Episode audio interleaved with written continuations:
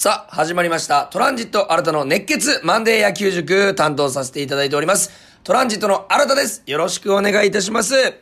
さて、今週は、いや、先週はですね、えー、なんといっても、私、え、トランジット新たが、えー、ペイペイドームにて、えー、エキサイトホークスで、ゲスト解説をさせていただきました。えー皆さん聞いていただいた方、えーそしてね、えー当日じゃなくても、えー見逃し配信を聞いてくださった方、どうもありがとうございました。えー、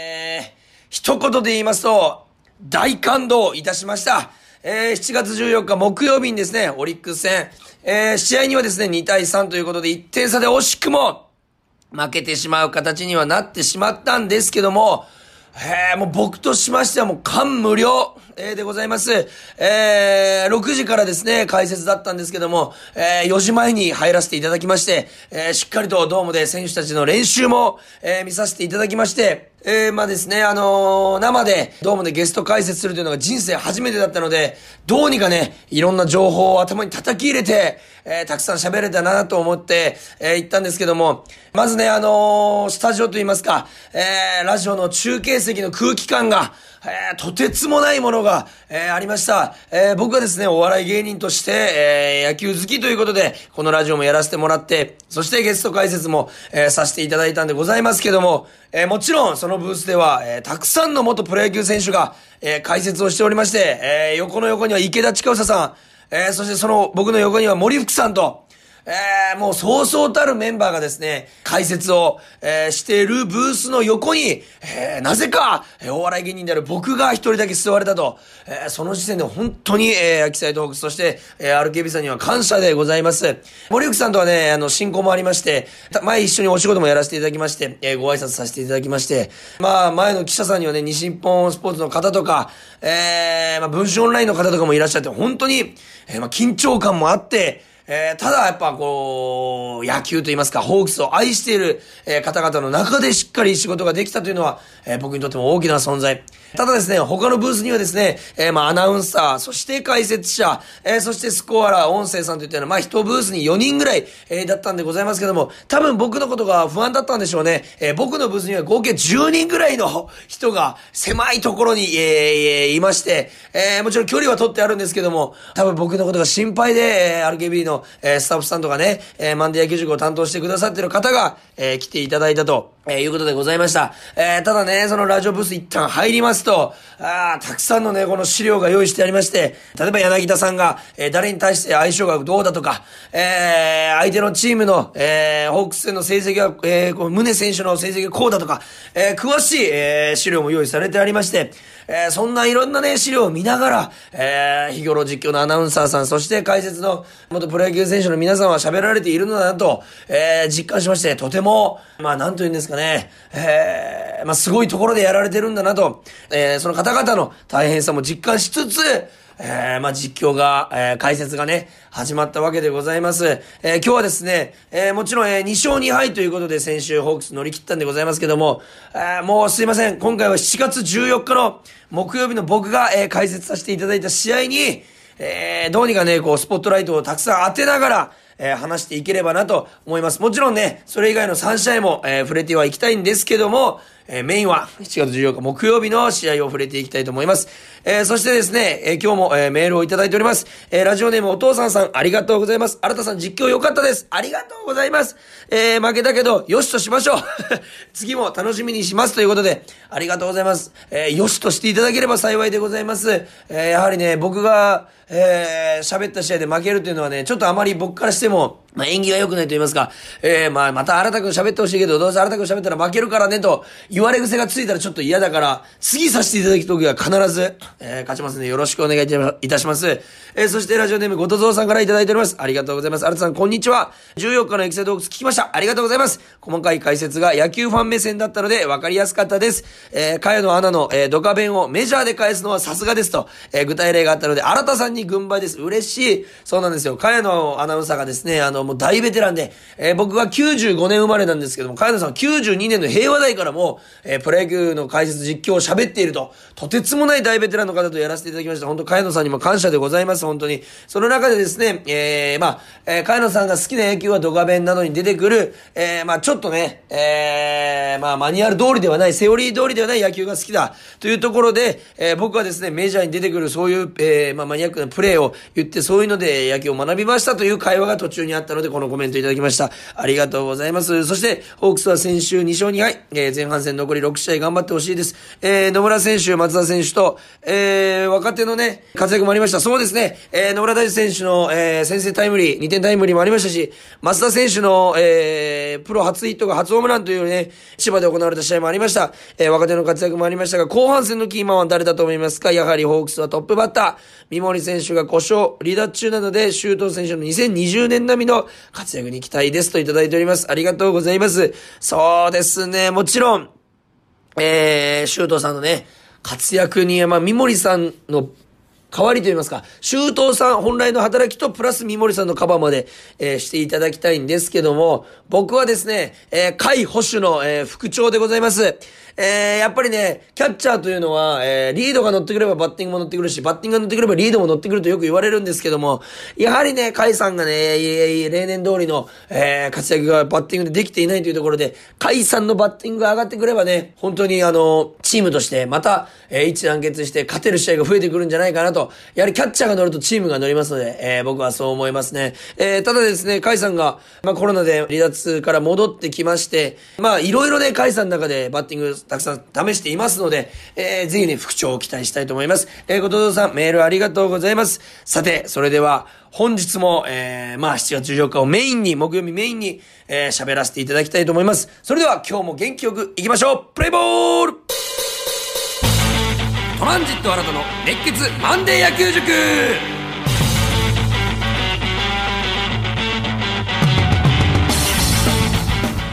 さて、それでは7月14日木曜日に行われましたオリックス対ホークス、えー、の、試合を僕がゲスト解説させていただきましたので、そのについて、えー、詳しく、えー、掘って掘って掘りまくっていきたいと思います。えー、まずですね、僕が試合前に、えー、バッティング練習をね、えー、見させていただいたんですけども、えー、オリックスのバッティング練習を見てる中で、えー、まあ主力、まあ全員のね、バッティング練習を見させていただいたんですけども、もちろん、やっぱりレベルが違ったのは吉田正尚さん、杉本さんのスイングスピードと打球の速さ、そして飛距離ですね。すべてにおいてチームトップレベル、えー、でございまして、えー、なかなか、えー、杉本さんはですね、今年はあんまり調子が上がってきてなかったんですけども、本当に調子が上がってきてない人のバッティング練習かな、これがと思うぐらいの、え、打球を特に逆方向にね、軽々、えー、スタンドまで持って行ってたのが僕はこう印象に残っております。えー、なんか擦ったような当たりに見えるんですけども、乾いた凄まじい打球音とともに、スタンド中段ぐらいまでライトの方に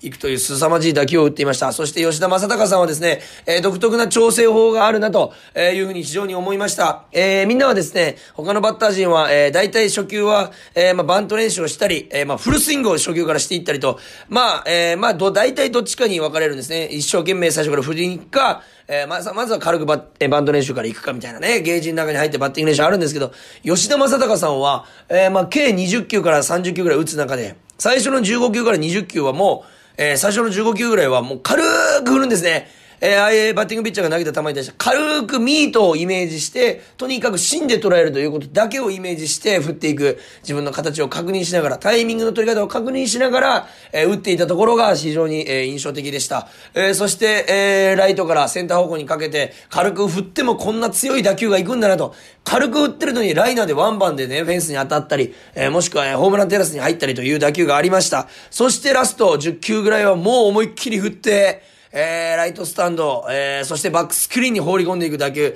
本当に吉田正尚さん足の調子が悪いのかなと思うぐらいの、えー、打球の速さでした。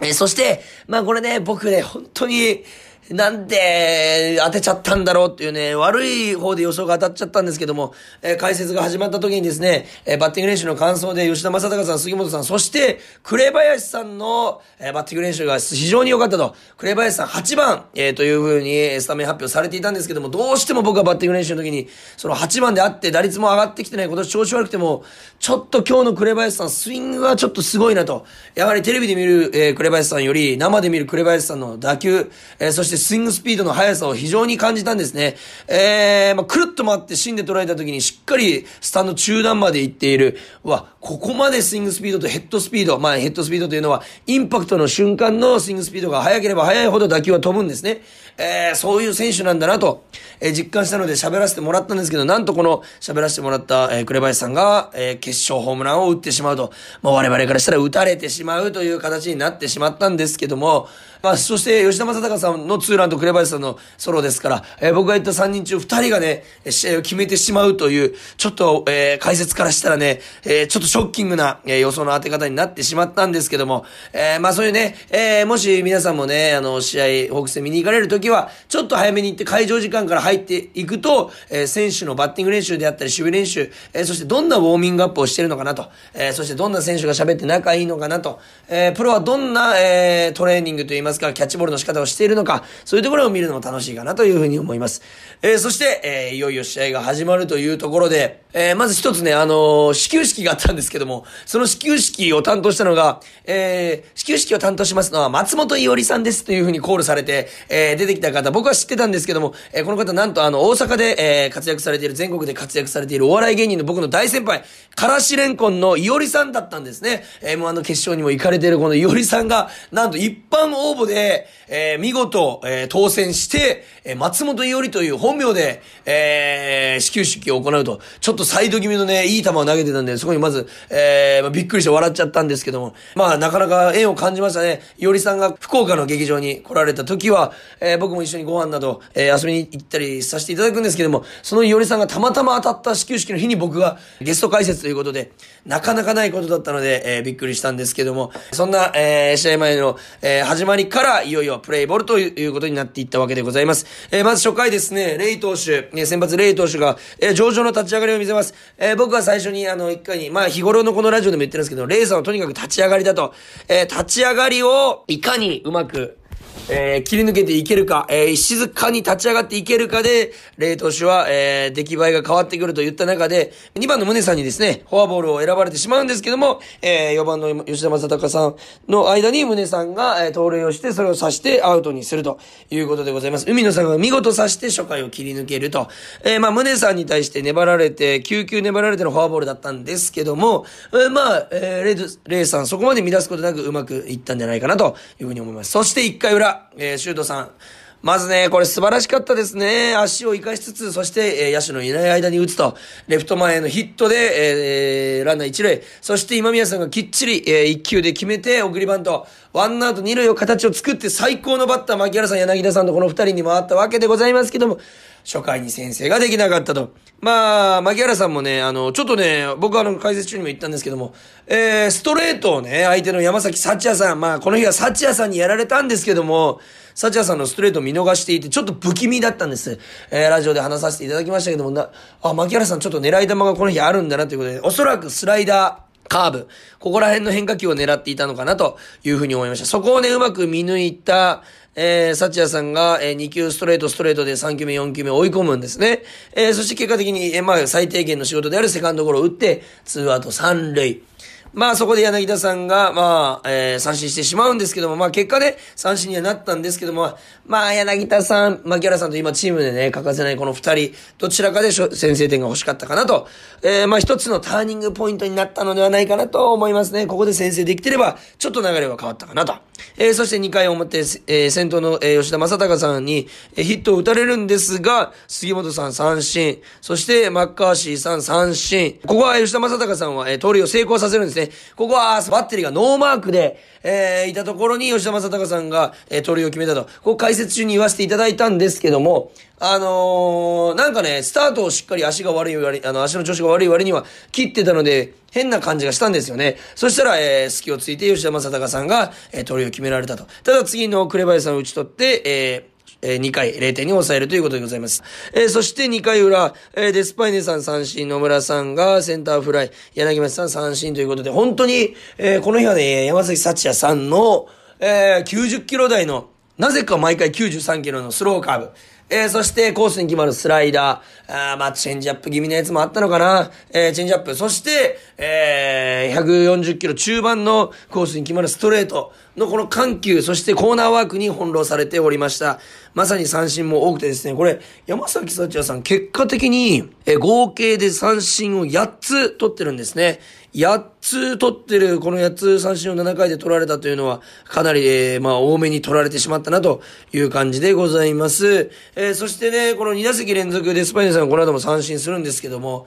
えー、途中ラジオでも言いましたけども、ちょっとね、右足が綺麗に回ってない、なんかつんのめったような、えー、チェンジアップに対しての三振だったので、ちょっとね、心配ではありました。えー、そして3回表、見事0-3、えー、三者凡退、えー、そして3回裏は、こちらも三者凡退に倒れてしまうと。えー、まあ、リチャードさんが初打席、えー、その前の試合で、日本のホームランをね、1試合で打つと、凄まじい活躍をしてましたので、この日も期待しておりましたが、やはり、サチヤさんの調子が上回っておりました。そして4回でございます。ここ、やばかったですね。3番中川圭太さんがね、レフトへ、えー、ヒットを打って、えー、ノーアウト一塁に出るんですけども、まずこのね、ヒットが、えー、まあ、綺麗に捉えられて、結果的に、あの、ボールに回転がかからず、えー、なんかナックルボールみたいな回転になって、無回転になったので、揺れて、珍しい、えー、プレーになったんですけども、あの、今宮さんがジャンプしたところと、3、40センチ違うところにボールが行ってしまうとえいう感じになってしまったヒットで珍しいプレーでございました。そして、そのバッターですね、次のバッター、吉田正尚さんが、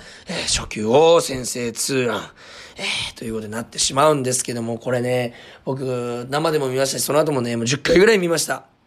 素晴らしい相手チームですけど、ホームランですね。えー、レイ投手の、えー、ツーシーム、入りとしては悪くない、ないと思います。まあ、ゴロを打たせたかったですし、えー、まあ、ボールか、えー、あわよくばストライク取れたらいいなぐらいの低めの綺麗な球でした。ツーシーム、外に逃げていく、えー、吉田正尚さんからしたらアウトコースの低めの球、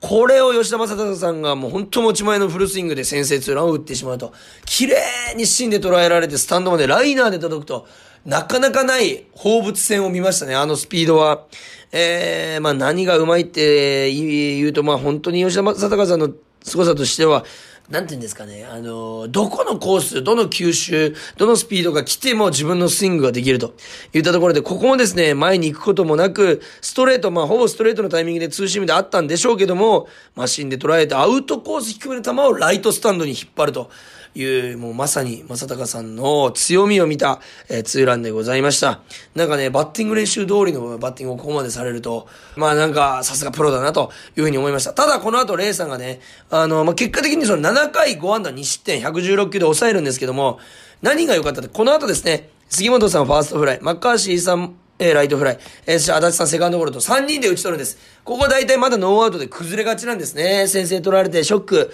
えー、ただここをしっかり三者凡退その後切り抜けたというところが、えー、この日のレイさんの、えー、高騰につながったのではないかなと、えー、いうふうに思います。結果的に僕は7回に2失点なので仕事を先発ピッチャーとしてしっかりしてる。僕はレイ、レイさん、えー、合格だと思います。しかも打たれたこの、えー、吉田正尚さんのホームランも、まあ言うてしまえば、こちら側からすれば事故と、えー、向こうが上手すぎた。というものでございますから、えー、僕はしょうがないかなというふうに思いました。えー、そこからですね、4回裏、えー、ホークス三者凡退、えー、というところで、なかなかね、この、えー、サチアさんのテンポを崩すことができない中で、えー、5回表、紅林さんが先頭でセンターヒットを放つ。ただ、えー、そこの、えー、次のバッター、トングの時に、えー、盗塁を試みるんです、紅林さんが。そしたらまた、海野さんが本日2度目の盗塁阻止ということでございまして、まさに大大大活躍の、海野さんでございました。えー、その後きっちり打ち取って0点で抑える。えー、5回裏久々に柳町さんの、えー、ヒットが出るんですけども、えー、リチャードさんが打ち取られると。なかなかチャンスがつかめない。で、6回表、えー、6回裏と、お互いに三者凡退で終わりまして、そして7回、7回表、えー、杉本さんが、えー、先頭出るんですけど、またもや足立さんのところで、えー、杉本さんの盗塁を海野さんが刺すと、先に言ってしまいますと、僕はこの、えー、ラジオのエキサイトホークスの中で最後にね、えー、負けたんですけども、ヒーローを選んでくださいというコーナーがございまして、僕は海野さんを挙げさせていただきました。えー、この後にですね、デスパイネさんの同点ツーラン、えー、そしてレイさんの高騰もあったんですけど、僕は、やはり、えー、追加点を取りたいオリックスがいろいろね、足を使って動いてくる中で、どうにか点を取ってやろうというオリックスさんの気持ちをしっかり遮断、えー、勢いを奪った、えー、海野さんの3盗塁阻止。これは間違いなく僕の中では MVP でありますし、大ヒーローでございました。えー、そして、えー、先ほども言いましたけど、7回裏、えー、柳田さんが、えー、センターのヒットでワンアウト一塁出塁。それからデスパイネさんの同点ツーランホームランでございます。いやー、この日一番声張り上げたし、えー、彼のアナウンサーと一番盛り上がったプレーでございました。えー、前の打席、前々の打席と2打席連続、えー、チェンジアップに三振していて、なかなか合ってなかったっていうか、ほとんど合ってなかった中で、えー、まあ、デスパイネさんの話をね、2打席目ぐらいからしてて、えー、ペーニャさんみたいな、えー、ちょっと本当ライナー気味のね、えー、ボールをしばくようなホームランが行くと、えー、言った中でそういう弾道が見てみたいし、三振三振ときたらホームランじゃないですかと、えー、あの、ドライナーのね、あの、デスパイネさんらしい目の覚めるような、スタンドに突き刺さるようなホームランが見たいと言っていたさなか、えー、デスパイネさんが見事にその想像通り、いや、想像を超える、えー、レフトスタンドへの同点ライナーツーランホームラン。これは痺れましたし、聞いていた皆さん、ちょっとうるさくしすぎてすいません。本当に叫んじゃったよね、これは。だって、言ってた通りの打球が行ったんだもん。本当に、スタンドに穴が開いたと、僕は思いました。それぐらい、あのー、速い打球、そして打った瞬間の、えー、デスパイネさんの、えー、雰囲気、えー、ベンチの盛り上がり、球場の盛り上がり、えー、最高でございました。えー、まあね、なかなかこの打率が上がってこない中で、デスパイネさんもこの日は会ってなかったんですけども、さすがホームランバッターだなと。唯一この試合、えー、山崎幸也さんのチェンジアップが高め、真ん中から高めに浮いてきた、その一球を逃さなかったデスパイネさん、プロだなと、えー、いうふうに思いました。えー、まあね、ここがね、同点に追いついたことによって、この試合いけるぞと。どうにか言ってほしい。えー、そして僕すぐ言ったんですけど、この後の野村さん、柳町さんが結果的にね、二人で終わってしまったんですけども、ここの二人のうちどっちかが出てるとまだね、流れをしっかりね、こっちに持ってこれたのかなというふうに思いました。そして8回表、ピッチャーがレイさん、先発レイさんから森さんに変わって3球目まだ僕たちがね、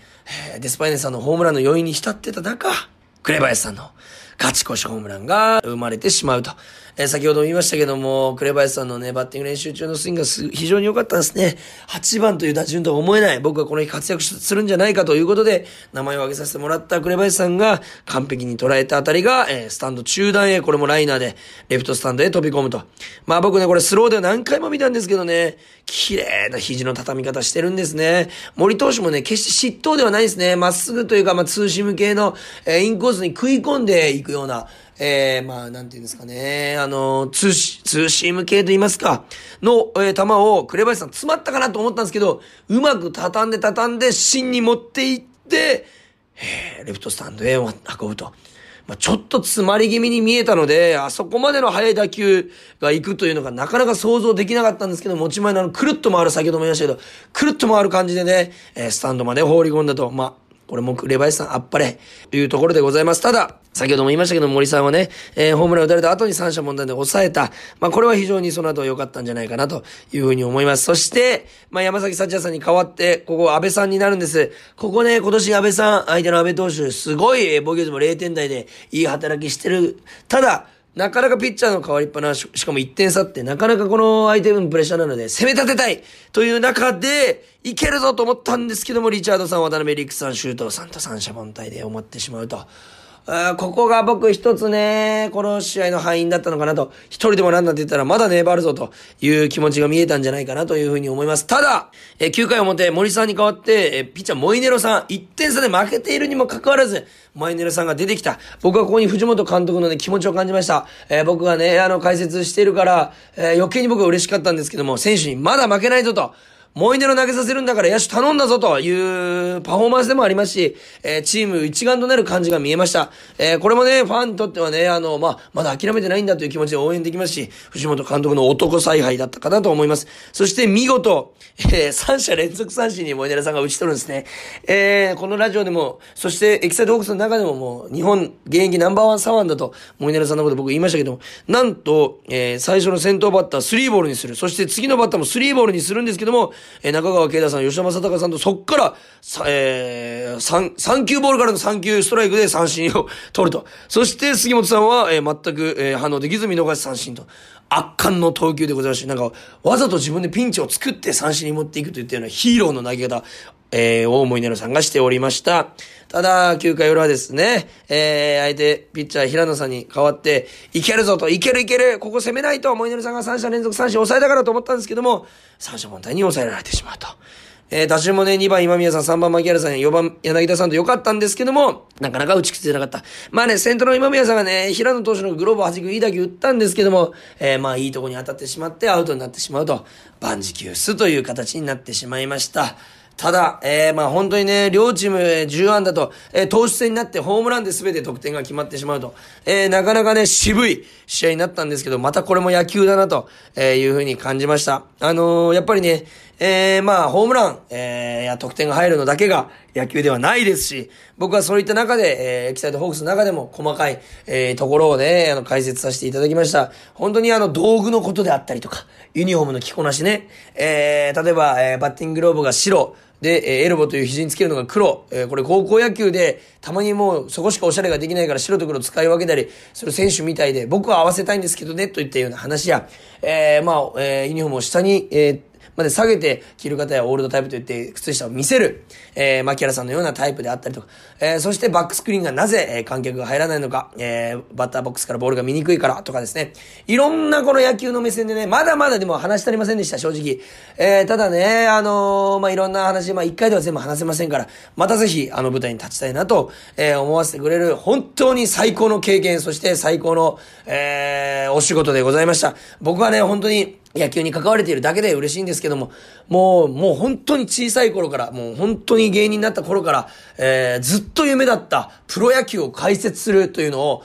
え、ま、地上波、本当に皆さんが聞いている中でやれたという、この興奮がね、まずはそのラジオの中で伝わってくれれば嬉しいなと思いますし、改めてね、野球が楽しいということが 伝わってくれれば、えー、僕は嬉しいなというふうに思います。えー、まあ、それ以外の試合をさらっと言いますと、えー、7月12日火曜日2対4で負けてしまうと、えー、大関さん7回途中、えー、103球、9安打4失点してしまうと、えー、この試合もですね、えー、まあ、勢いに乗っていこうと、えー、言った中での試合でしたので、ぜひ勝ちたかったんですけども、オリックス初戦、えー、やられてしまう。リチャードさんがホームラン打つんですけども、この試合も紅林さんのホームランとか、まあ、宗さんのタイムリーで負けてしまうということでございました。そして13日水曜日、えー、この試合は4対2で、千賀さんがなんと6回まで完全試合をすると。ただ7回にね、石ュさんのエラーで途切れてしまって、宗さんのタイムリーでノーヒットノーラン完封もなくなってしまうと、えー、いうことでございましたけども、千賀さんも本当にエースらしい痺れたピッチングでございました。えー、そして、4月17日、えー、昨日ですね、日曜日、対ロッテ5対3と勝ちました。そして、やり返すような勝ち投手、森投手になりました。えー、石川さん6回6安打3失点101球となりましたけども、えー、まあ、ビハインドの状態から、えー、まあ、まあ、初回、えー、今宮さんのタイムリー含め、えー、増田さんのプロ初ヒット初ホームラン、そしてデスパイネさんの、今度はね、豪快な放物線を描くホームラン、そしてなんといっても10回表、えー、決勝だ、えー、決、決勝勝ち越しでを放った川瀬さんですね。えー、2点タイムリーツーベース。これね、相手のピッチャーがですね、えっとです、ゲレーロさんという球の速いピッチャーだったんですけども、高めのもうだいぶボール球をね、えー、力負けすることなく、左中間に運んで結果的に決勝打になったと。で、しっかりモイネロさんが、えー、締めたという試合になりました。えー、まあすいません、その他の試合解説したかったんですけども、さらっと行かせていただきました。ただね、7月14日木曜日の話をどうしても、えー、たくさんしたかったので、皆さん、今回はですね、特別バージョンということで、お許しください。本当に、あの、メールもいただいたのも嬉しいですし、えー、エキサイトボックス聞いたよという、えー、コメントも、えー、直接たくさんいただきました。えー、本当にエキサイトホークスたくさんの人が聞いてるんだなというふうに実感しましたし、改めてこの生でね、野球を見る楽しさ、そして僕、すいません、あの、特別ですけども、解説席から野球を見るという、えー、特別な経験をさせていただいたことを本当に感謝したいと思います。えー、皆さんがね、そもそも1278回という再生回数に貢献してくださったからこそ、これ達達成できたことでございますので、皆さんに改めてお礼言わせてください。ありがとうございました。そしてね、またあの、解説席に戻ってきたいと思いますので、皆さんこれからも、えー、熱血マンデー野球塾聞いていただければ嬉しいです。また、あの席に立てるように頑張りたいと思います。えー、そしてですね、今週から、えー、また、えー、来週からですかね、えー、詳しく決まったら、えー、SNS で告知させていただきます。夏休みスペシャルとしてホークスのチケット、プレゼントを実施予定でございますので、皆さんそちらもお楽しみにということで、来週も、えー、メールをお待ちしております。kor.rkbr.jp、kor.rkbr.jp までお願いします。えー、メールの件名には野球塾と書いて送ってください。それでは皆さん、えー、ずわーっとね、ずらっと話していきましたけども、4月14日木曜日の試合、改めてありがとうございました。またゲスト解説に立てるように、座れるように頑張りたいと思います。それでは、これで今日は終わりたいと思います。ゲームセットここで Google ポッドキャストをご利用の方へお知らせです。Google ポッドキャストは2024年6月23日をもってサービスを終了します。引き続きこの番組をお楽しみいただくには、ラジコ、 Apple Podcast、Spotify、Amazon Music、YouTube Music、いずれかのアプリをご利用ください。これからも RKB ラジオのポッドキャストをお楽しみください。